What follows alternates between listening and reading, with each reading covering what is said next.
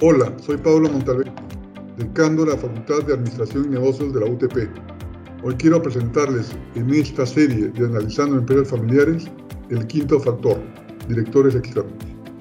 Un director externo se considera al miembro del directorio nombrado por la familia, normalmente no familiar, y que se espera ejerza una función como externo e independiente que aporte la dirección y gestión de la empresa.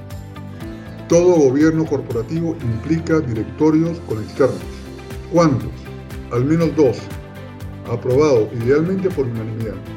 Se espera obviamente de esta persona capacidad, empatía, ética y dedicación de tiempo. La primera recomendación es que el nuevo miembro que se incorpore converse individualmente con cada miembro del directorio o consejo consultivo, por separado para conocerlos y él presentarse. Segundo, solicitar al gerente general que le realice una presentación de la empresa, del sector y entorno competitivo para familiarizarse.